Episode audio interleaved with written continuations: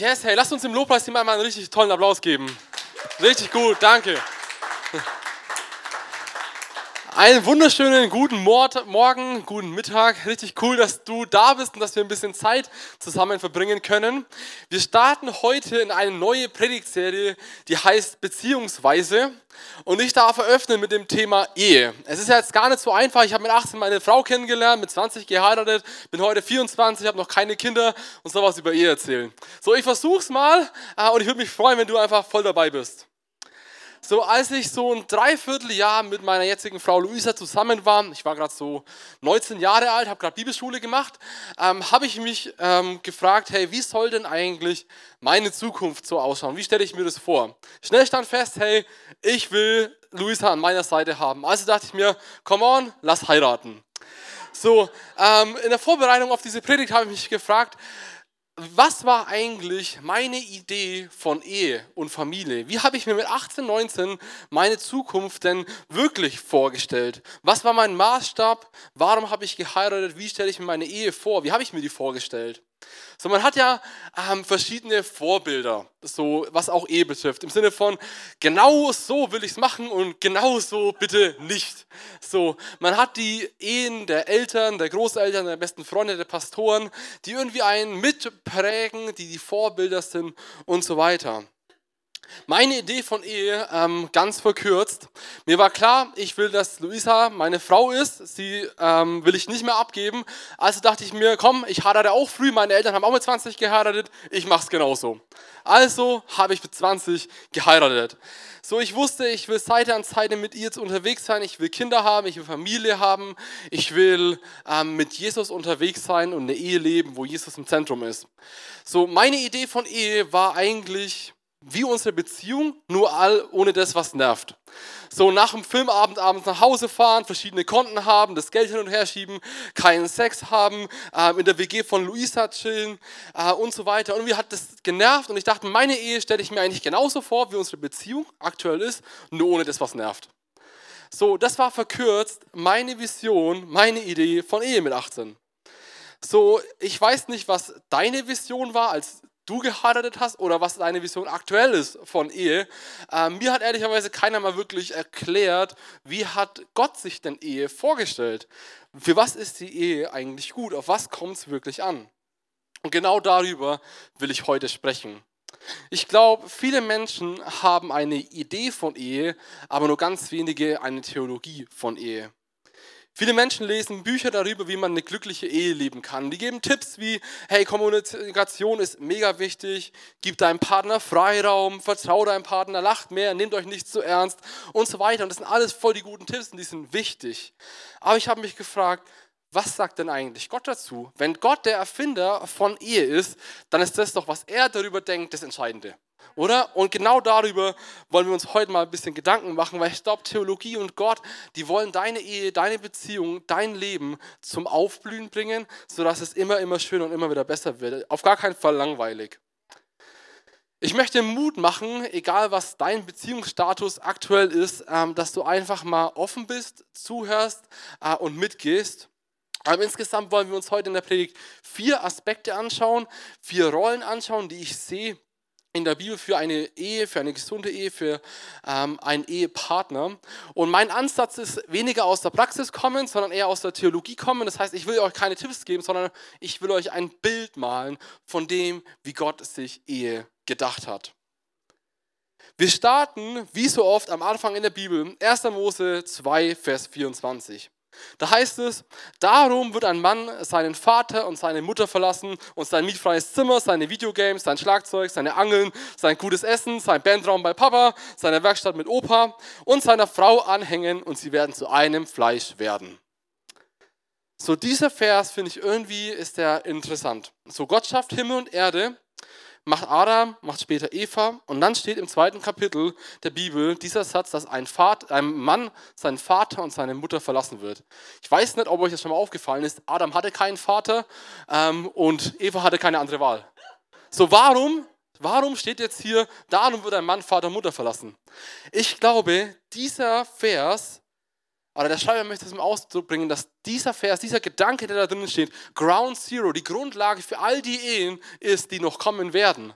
so dass es eine Grundlage ist, eine Vorlage, ein Template ist für das, was noch kommen wird. Das, was wir hier lesen, dass ein Mann Vater und Mutter verlassen wird, dass seiner Frau anhängen wird und dass sie ein Fleisch werden, das bezeichnen wir heute als Ehe. Der Vers fängt an mit einem Darum wird ein Mann Vater und Mutter verlassen. Ich habe mich gefragt, welches, was ist die Begründung dafür? Das muss ja irgendwie ein Ergebnis sein von dem, was davor steht. Aber davor lesen wir irgendwie nur, dass Himmel und Erde gemacht werden, dass Adam gemacht wird, dass Eva gemacht wird. Und was ist jetzt die Begründung oder warum ist es ein Ergebnis? Und so wie ich das sehe, ist es ein Ergebnis von all dem, was davor steht. Und ich habe mal so eine kleine Grafik mitgebracht. Ähm, und zwar haben wir Drei Punkte sehe ich in den Kapiteln 1 und 2, die später dieses große Darum wird Ehe entstehen, äh, begründen werden. Und genau diese drei Aspekte wollen wir uns heute so ein bisschen anschauen und die ergeben, wozu Ehe da ist, warum es Ehe gibt, wie Gott sich Ehe gedacht hat. Anhand von 1. Mose 1 und 2 sehe ich verschiedene Rollen für einen Ehepartner, so habe ich es jetzt einfach mal genannt, oder Aspekte von einer Ehe. Die erste Rolle, der erste Aspekt, das erste Feld, whatever, ähm, nenn wie du es magst, ist Freund bzw. Freundschaft. Ich glaube, du als Partner hast die Rolle eines Freundes für deinen Partner in eurer Ehe. Als Gott Himmel und Erde gemacht hat, sagt er jedes Mal, siehe, es war gut. Dann macht er den Menschen und sagt, siehe, es war sehr gut, 1. Mose 1, Vers 31. Und dann Kapitel 2, Vers 18 heißt es, und der Herr Gott sprach, es ist nicht gut, dass der Mensch alleine ist. Ich will ihm eine Hilfe machen, die ihm entspricht. So alles war gut, der Mensch war sogar sehr gut und auf einmal sagt Gott, es ist nicht gut dass der Mensch alleine ist. So im Sinne von, oh sorry Leute, da ist irgendwas schiefgelaufen, da fehlt noch irgendwas, da passt was nicht ganz. Und deswegen sagt Gott, es ist nicht gut, dass der Mensch alleine ist. Die Frage ist, warum ist es denn nicht gut, dass der Mensch alleine ist? Mehrere Punkte. Aber kurze Antwort. Ähm, wir sind gemacht als Gottes Ebenbilder. Das heißt, wir dürfen Gott oder wir sollen Gott repräsentieren auf dieser Erde.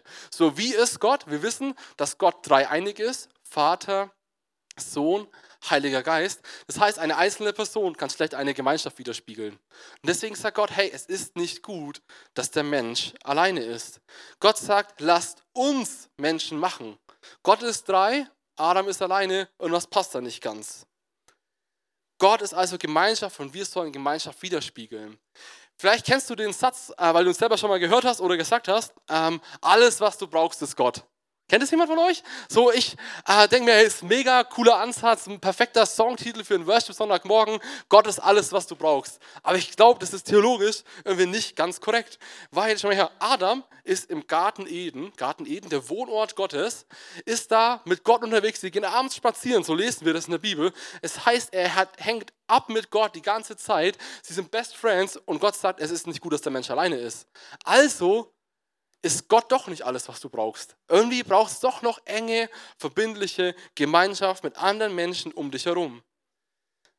Dafür musst du jetzt nicht heiraten, Jesus war auch singen, aber wir brauchen ähm, eine enge und verbindliche Gemeinschaft mit anderen Menschen um uns herum, die auch Jesus nachfolgen. So, wir sind gemacht, um Gott wiederzuspiegeln und das geht nur in Gemeinschaft. deshalb sagt Gott, hey, es ist nicht gut, Adam, dass du alleine bist, dass du allein unterwegs bist und ich werde dir eine Person ein Gegenüber schaffen, nämlich Eva, seine Partnerin. In Sprüche 2, Vers 17 beschreibt Salomo die Frau als eine Gefährtin. Man könnte das auch übertragen allgemein auf den Lebenspartner, dass er ein Gefährte ist. Und das hebräische Wort hier ist Alub. Alub. So Alub äh, meint übersetzt Begleiter, enger Freund oder meine Lieblingsübersetzung bester Freund. Hey, dein Partner soll dein bester Freund sein. Gott hat bei Ehe an eine tiefe Freundschaft gedacht, an einen Allub, an einen besten Freund, der an deiner Seite ist. Ich glaube, wichtig zu verstehen ist, dass dein bester Freund nicht unbedingt die Person sein muss, die du äh, mit fünf Jahren kennengelernt hast und im Sandkasten schon gespielt hast. Äh, so habe nämlich ich lange Zeit gedacht und dachte ich mir, es ist schwierig, jetzt Luisa zu heiraten, weil sie ist ja nicht meine beste Freundin. So, ich habe die erst mit 18 kennengelernt. So, das geht praktisch nicht. Aber ich glaube, wichtig zu verstehen ist, dass die beste Freundin einfach die Person ist, oder der beste Freund einfach die Person ist, der du komplett vertraust. Die alles von dir weiß, bei der du so sein kannst, wie du bist. Tim Keller, der hat so ein Buch geschrieben über Ehe, brillantes Buch, kann ich nur empfehlen. Ähm, der hat ein richtig schönes Zitat gesagt und hat gesagt, christliche Freundschaft ist das tiefe Einsein, das entsteht, wo zwei Menschen gemeinsam zum selben Ziel unterwegs sind. Christliche Freundschaft ist das tiefe Einsein, das entsteht, wo zwei Menschen gemeinsam zum selben Ziel unterwegs sind. Heute kann ich sagen, Luisa ist meine beste Freundin. So, sie kennt mich, sie weiß alles von mir, ich kann mit ihr über alles sprechen. So, ähm, ich kann zu ihr kommen, wenn ich unausgeglichen, irgendwie genervt bin, kann sie mich aushalten. Ich kann ihr von der Arbeit erzählen, ich kann sie mit hineinnehmen, was bei mir passiert. Sie hört sogar meinen nerdigen Technik- und Theologiesachen zu und versucht da angemessen darauf zu antworten, sodass ich mich wertgeschätzt fühle, so. auch wenn sie vielleicht nicht alles versteht. Ich kann mit ihr über meine Versuchungen sprechen und es ist mega genial. So, meine Frau kennt all meine Fehler, all meine Baustellen, bekommt alles hautnah mit. Und obwohl sie alles weiß, will sie trotzdem Zeit mit mir verbringen. Obwohl sie alles weiß, will sie am Donnerstag mit mir in Urlaub fahren, äh, will neben mir einschlafen, mit mir reden, mit mir kuscheln, mit mir lachen, mit mir weinen. So, und es ist so schön, jeden Morgen aufzuwachen und zu wissen, egal was der Tag heute bringt, ich bin nicht allein unterwegs. Ich habe meinen Alub an meiner Seite, meine beste Freundin an meiner Seite ich weiß jetzt nicht, wie deine Ehe aussieht, wenn deine Beziehung ausschaut zu deinem Partner, aber ich weiß, dass Gott sich wünscht, dass ihr eine tiefe und enge Freundschaft habt, dass ihr gemeinsam offen über alles sprecht, dass ihr einander vertraut, gemeinsam durch dick und durch dünn geht. Mach deinen Partner zu deinem besten Freund. Mach deinen Partner zu deinem besten Freund. Wozu ist also die Ehe da? Wie hat Gott sich Ehe gedacht? Für eine tiefe Freundschaft. Du darfst als Partner die Rolle eines besten Freundes einnehmen. Du darfst der beste Freund sein für deinen Partner. Den zweiten Punkt, die zweite Rolle, den zweiten Aspekt, den ich sehe in diesem Text ist die eines Gärtners oder Gärtnern als Verb. So Gärtner natürlich äh, bildlich gemeint, äh, ist jetzt nicht mein Favorite, wenn ich ehrlich bin. So bin nicht so der Gartenmensch, da gibt es andere Leute. Aber die Idee dahinter finde ich richtig gut. Und zwar Adam und Eva sind im Garten. Kapitel 2, Vers 15 lesen wir, warum Gott den Menschen gemacht hat. Und der Herr Gott nahm den Menschen und setzte ihn in den Garten Eden, ihn zu bebauen und ihn zu bewahren. So, Adam hatte also einen Auftrag bekommen. Er soll den Garten bewahren und bebauen. So, äh, das war ein riesiger Auftrag, weil der Garten war riesig. So, wenn du dir mal die Beschreibung vom Garten Eden durchliest, dann denkst du eher an ein riesiges Land oder einen Kontinent und weniger an den Garten hinter deinem Haus. So, das heißt, was er machen sollte, diesen Garten zu bebauen, zu bewahren, war ein riesiger Auftrag, den er eigentlich gar nicht wahrnehmen kann. So, er soll Gottes Partner sein, diese Welt voranbringen, all das rohe Material nutzen, Potenzial nutzen und was Gutes draus machen. Heute würden wir wo er sagen, er sollte arbeiten, er sollte ähm, etwas machen, etwas gestalten. Nicht für irgendeine Art von Arbeit sind wir berufen, sondern um mit Gott Seite an Seite zusammenzuarbeiten, damit wir eine gartenähnliche Welt haben, wo wirklich Menschen wieder zum Aufblühen kommen können, wo Gott in der Mitte wohnt. Das Problem, wie gerade schon gesagt, Adam ist alleine. Es ist unmöglich für ihn, das Ganze allein zu bewältigen. Und deswegen hat auch Gott dafür eine Lösung und der ist auch wieder Eva die Frau. Und zwar 1. Mose 2, Vers 18, haben wir wieder einen Vers, den wir schon mal gerade gehört haben, heißt es, und der Herrgott sprach, es ist nicht gut, dass der Mensch alleine ist. Ich will ihm eine Hilfe machen, die ihm entspricht. So, liebe Frauen, liebe Luisa, ähm, hier steht es praktisch schwarz auf weiß, ihr sollt unsere Assistenten sein. So, ihr sollt uns Termine planen, Essen kochen, Wäsche machen, ähm, einfach um euch um uns kümmern und uns helfen. So steht es, oder? Wer steht dabei? Alle Männer? Nein. So, nein, das ist hier nicht gemeint. So, Hilfe im Hebräischen ist Eser und es meint, ein Helfer zu sein, ein Gegenüber zu haben. Und Gott selbst verwendet es für sich. Er sagt, ich bin ein Helfer, genauso wie dein Partner ein Helfer ist. So, das heißt, du hast zwei Leute an deiner Seite. Du hast Gott an deiner Seite, der ein Helfer ist, und du hast deinen Partner an deiner Seite, der auch ein Helfer ist. Wozu eine Hilfe, um den Garten zu bebauen und zu bewahren, um zu arbeiten, um den Alltag gemeinsam zu meistern, Schulter an Schulter gemeinsam unterwegs sein. Das meine Liebe und Respekt unterwegs sein ist wie ein Partner in einem Projekt, wie ein Verbündeter in einem Krieg. Ein Theologe hat mal gesagt, dass Eser bedeutet, die Kraft, eine Aufgabe zu erfüllen. So dein Partner ist dein Helfer und er möchte dir helfen, im Garten dieser Erde ein guter Gärtner zu sein, gut zu arbeiten, gut durch den Alltag zu gehen. Ich glaube, jeder Mensch jede Beziehung, jede Ehe braucht ein Gartenprojekt. Auch wieder symbolisch gemeint, ich bin jetzt nicht der Gartentyp, äh, aber die Idee. Ich glaube, dass es im Leben eines jeden Menschen eine Berufung gibt, eine Begabung gibt, eine Leidenschaft gibt für etwas. Und ich glaube, dass es wert, gelebt zu werden. Und wir sollten das nutzen, um mit Gott in unserer Ecke des Gartens zusammen unterwegs zu sein. So mein Garten ist das Gospelhaus Nördlingen, meine Berufung ist Pastor zu sein. Hier in Nördlingen, das ist meine Ecke. Ich glaube aber, Gott beruft Architekten, Künstler, Hausfrauen, Versicherungsmakler. Ich glaube, er beruft sogar Baristas. So, wir brauchen einfach alle Begabungen und Berufungen, die es gibt. Nicht nur geistliche, sodass jeder Mensch auf dieser Erde etwas dazu beiträgt, dass wir gemeinsam unterwegs sind und was verändern. Berufungen sind auch gemeinsam Kinder großziehen, durch Krisen gehen, Haus bauen, Alltag leben, Träume realisieren.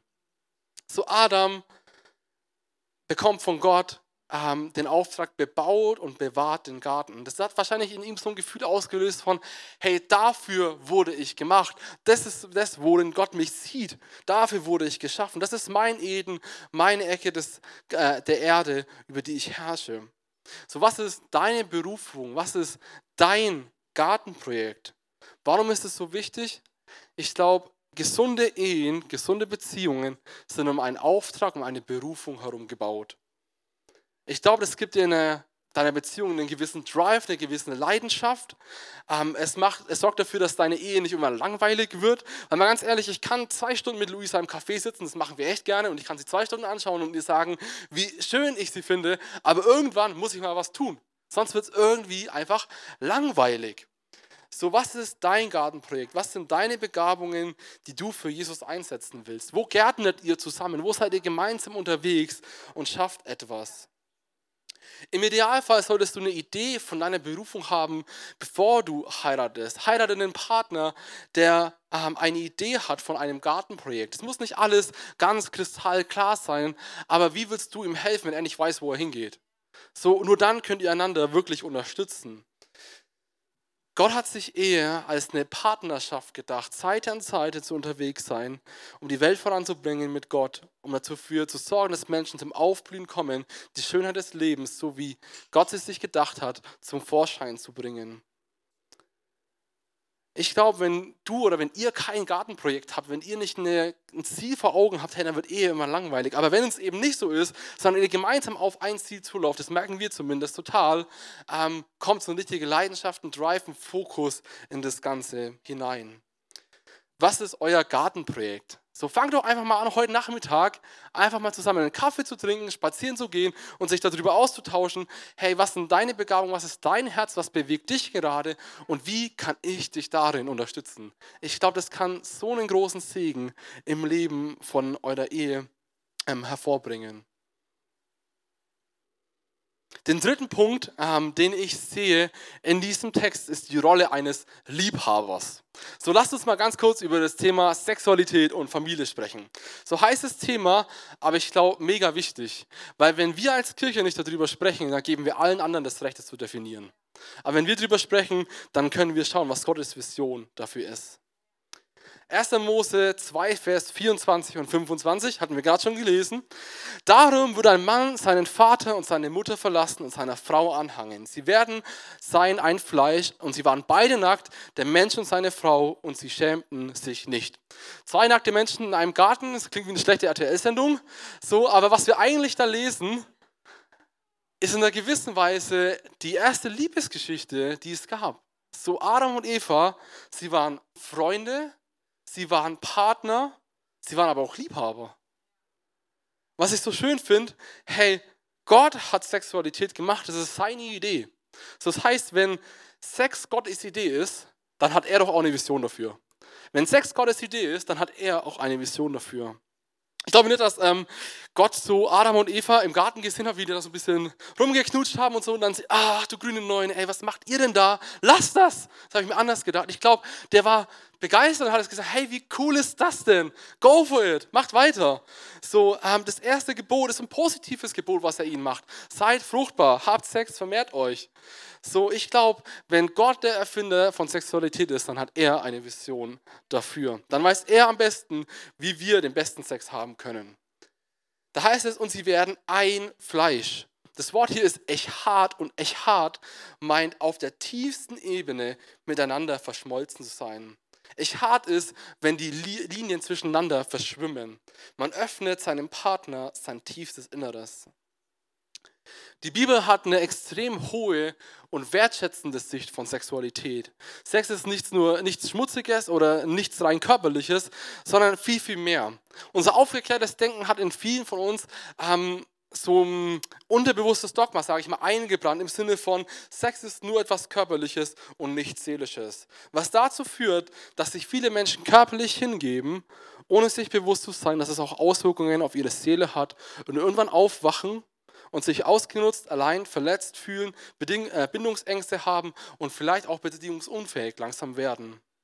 Aber ich glaube, Gott hat sich das komplett anders gedacht. Er hat so eine Vision dafür, die zum Aufblühen führen soll. Beim Sex verbindet man sich mit der anderen Person auf allen drei Ebenen, körperlich, seelisch und geistlich. Und wenn was zu einem Sache zusammen wird und es dann wieder auseinandergeht, hey, da geht was kaputt, da reißt etwas. Und deshalb hat Gott nicht nur den Sex gemacht, er hat auch den Kontext dafür geschaffen. Ehe. Ein Mensch wird Vater und Mutter verlassen. Das bedeutet, dass diese Person emotionale Reife, Selbstständigkeit und Stabilität hat. Seiner Frau anhangen. Anhangen meint im Hebräischen einen bindenden Vertrag oder Bund schließen. Das ist ganz anders, wie wir das heute in unserer Kultur und Gesellschaft sehen. Ein Fleisch werden, körperliche Einheit.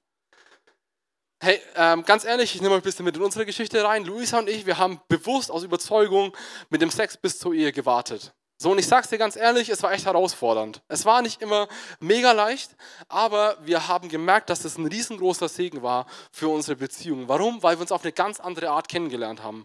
Wir haben stundenlang gesprochen, wie wir eine Fernbeziehung hatten, stundenlang telefoniert und wir haben den Partner, und ich habe Luisa auf eine ganz andere Art und Weise kennengelernt. Und das war mega segensreich. Wir haben gelernt zu kommunizieren und so weiter. Und heute merken wir, dass Sexualität ein echtes Bindemittel ist für unsere Ehe so ähm, wir merken, wie das uns zusammenschweißt und wie wir uns in einer gewissen Weise auch wieder daran erinnern, den Bund, den wir vor dreieinhalb Jahren vor Gott und den Menschen geschlossen haben. Gott hat eine extrem wertschätzende und hohe Sicht von Sex in dem Buch, was ich gerade schon mal äh, äh, erzählt habe, Tim Keller, Ehe, richtig gut. Ein Zitat, das musste ich einfach mitbringen, das habe ich einfach gefeiert. Und zwar hat er geschrieben, Gott erlaubt Sex in der Ehe nicht nur, er gebietet ihn sogar. So, für all die Verheirateten, für nicht Verheirateten, hey, wenn du heiraten willst, um Sex zu haben, ist es überhaupt nicht oberflächlich, dumm oder schlecht, sondern richtig gut, du kannst es machen, solange es nicht der einzige Grund ist. So, aber es ist legitim zu sagen, ich heirate, weil ich mich mit einer Person verbinden möchte. Für all die Verheirateten, hey, habt Sex. So, äh, Gott schafft Sex als ein Teil der Ehe. Ähm, und wir haben unterschiedliche Bedürfnisse als Männer und als Frauen. Und genau da ist es auch wieder so extrem wichtig, sich darüber auszutauschen. Zu reden, welche Bedürfnisse denn der andere hat, sodass es richtig schön und segensreich werden kann. Wenn wir über Sexualität sprechen, ähm, sind wir auch immer ganz schnell bei dem Thema, wo ist die Linie? So, wie weit kann ich eigentlich gehen? Wie weit kann ich an die Sünde herantreten, ohne dass es Sünde ist? So ist Pornografie eigentlich schon Sünde? Ist Pornografie überhaupt schon Ehebruch? Und so weiter. Das sind ganz viele Fragen und ich will die gar nicht äh, jetzt hier beantworten. Aber ich möchte mal eine Sache sagen und zwar, das sind die falschen Fragen. Ich glaube, das sind einfach die falschen Fragen. Wir müssen ganz andere Fragen als Nachfolger von Jesus stellen. Wir müssen fragen, wie heilig kann ich Sexualität machen? Wie kann ich diese Beziehung so gestalten, dass sie etwas Besonderes ist und sich aus der Masse abhebt? Wie kann ich das reinhalten? Wie kann ich meinem Partner gegenüber so wertschätzend wie nur möglich sein? Ich glaube, das sind die viel besseren Fragen als die anderen. So stell die richtigen Fragen. Familie ist praktisch das Ergebnis von Sexualität. So seid fruchtbar und vermehrt euch. Ein positives Gebot. Habt Nachkommen, habt, macht Kinder. So Familie ist auf dem Herzen Gottes. Gott selber ist Familie. Gott ist unser Vater, wir sind seine Kinder. Tim Keller hat noch was Schönes gesagt. Zwar hat er gesagt, Ehe und Familie, der Versuch, zwei fehlerhafter Menschen in einer herzlosen Welt ein Stück Geborgenheit zu schaffen. Ehe und Familie, der Versuch, zwei fehlerhafter Menschen in einer herzlosen Welt ein Stück Geborgenheit zu schaffen. Ich glaube, das ist so gut. Hey, Gott wünscht sich das für deine Ehe, für unsere Ehe, ähm, dass wir in dieser Welt ein Stück Geborgenheit, Heilung, Frieden, Vertrautheit ausstrahlen. Das bedeutet nicht, dass jeder heiraten muss. Manche Paare können ja auch keine Kinder bekommen. Aber ich glaube, ähm, dass diese Berufung trotzdem ausgelebt werden kann. Von der Adoption und Pflegekinder bis hin zu geistlichen Kindern, die wir auf ihrem Lebensweg, auf ihrem Glaubensweg mit unterstützen. Familie ist einer der Gründe, warum Gott die Ehe geschaffen hat.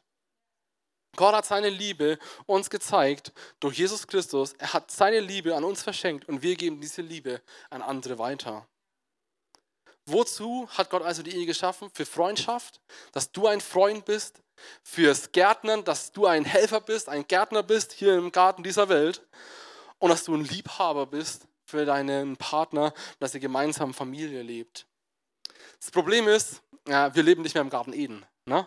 So ist manchmal alles so ein bisschen komplizierter geworden, als wir das doch manchmal am Anfang uns gewünscht haben. So Adam und Eva waren nackt, hatten keine Scham. Wir tragen heute Kleider.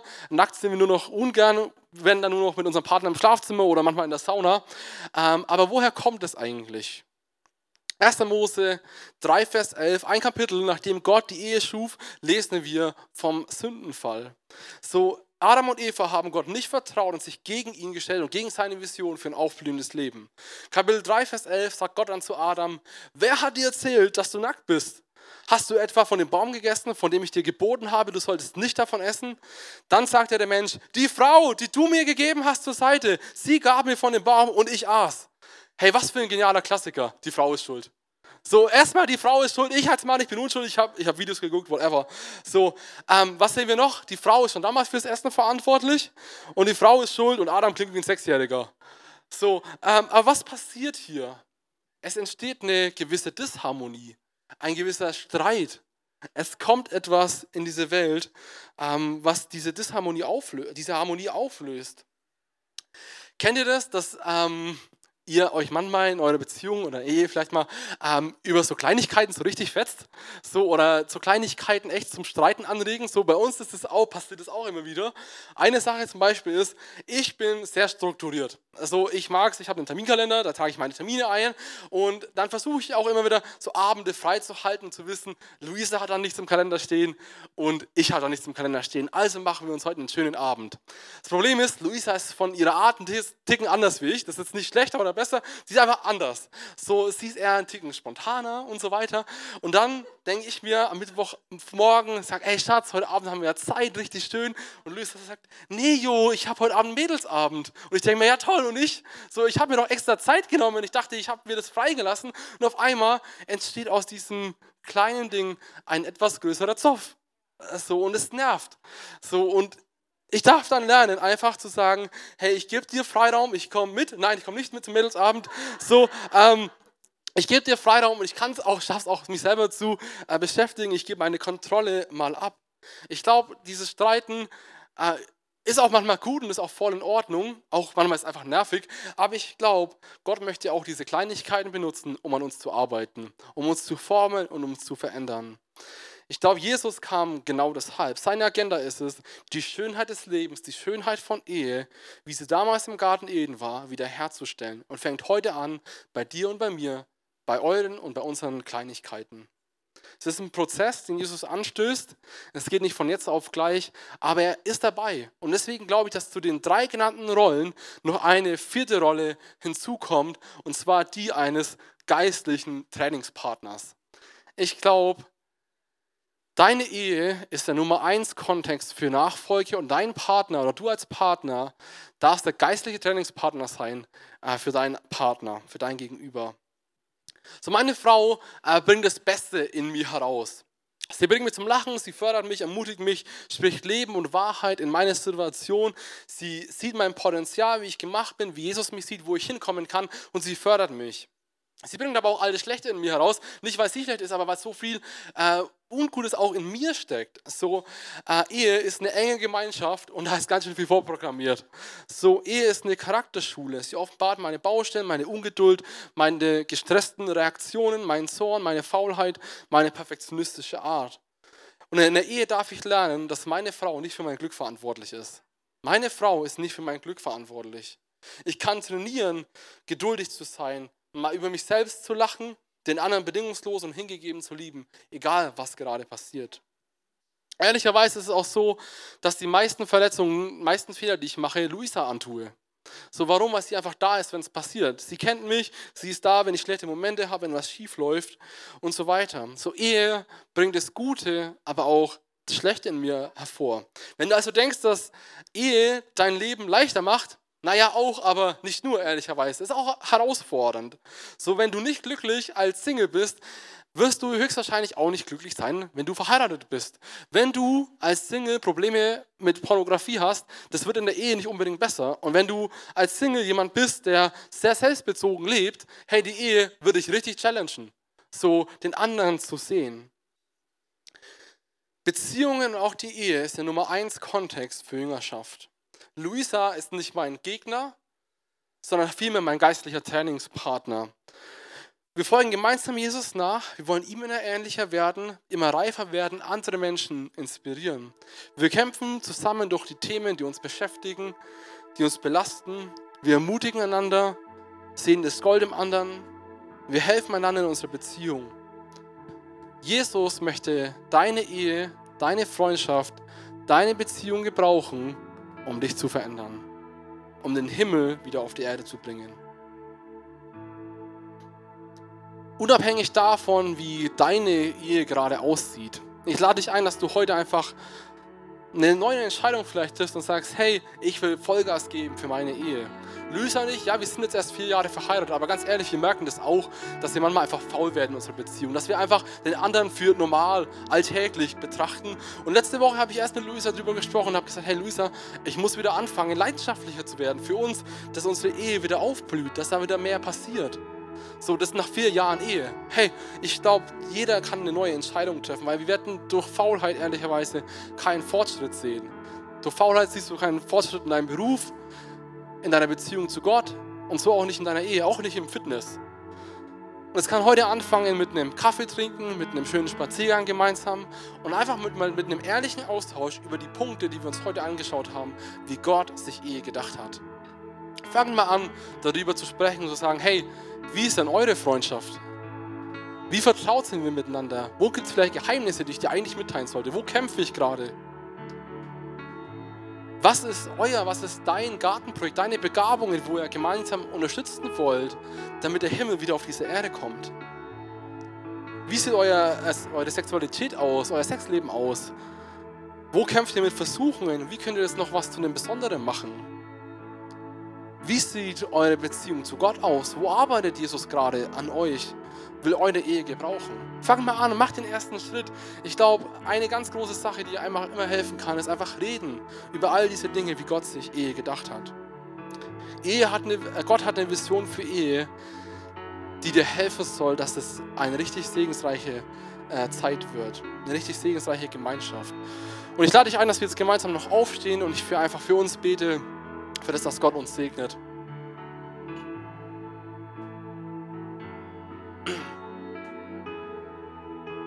Jesus, ich danke dir dafür, ähm, dass du hier bist. Danke, dass du jede einzelne Person siehst, jeden einzelnen Beziehungsstatus siehst, die einzelnen Situationen siehst. Gott, ich danke dir, dass du eine hammermäßige, aufblühende Vision für Ehe hast.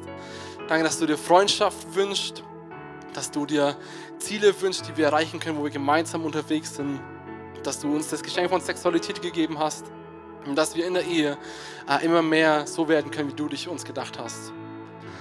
Du siehst jeder Einzelne, der hier ist, jede einzelne Situation und ich bete, dass du jede einzelne Ehe, jede einzelne Partnerschaft segnest, Jesus, dass du neu mit deiner Liebe kommst, mit deiner Freude, mit deinem Frieden, mit deiner Kraft. Ich bete, dass unsere Liebe zueinander durch deine Liebe, Jesus, genährt ist, dass wir ähm, ja immer mehr ähm, so werden wie du.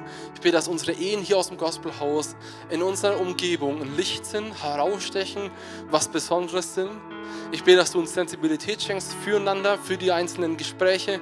Und ich bete, dass heute ein Tag ist, wo wir all das, was uns beschäftigt, all, das, all die Erfahrungen, die uns prägen, hinter uns lassen, auf das schauen, was du am Kreuz für uns gemacht hast, Jesus, so wie du dir Ehe vorstellst. Und dass wir ja immer aufblühender unsere Beziehungen zueinander leben können. Danke, dass du dabei bist, danke, dass du gut bist und so segne jede einzelne Ehe, jede einzelne Beziehung.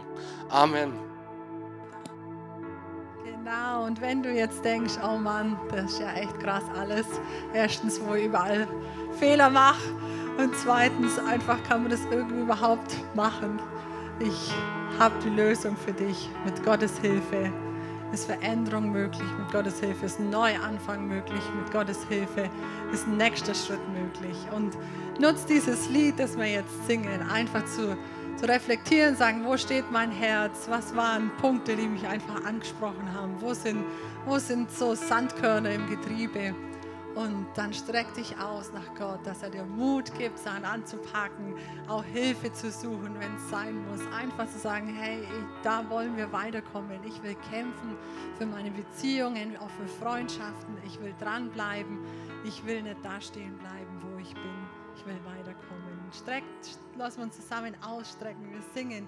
Du erleuchtest alle Schatten und erklimmst alle Berge. Gott ist mit uns, egal wo du stehst. Gott ist mit dir.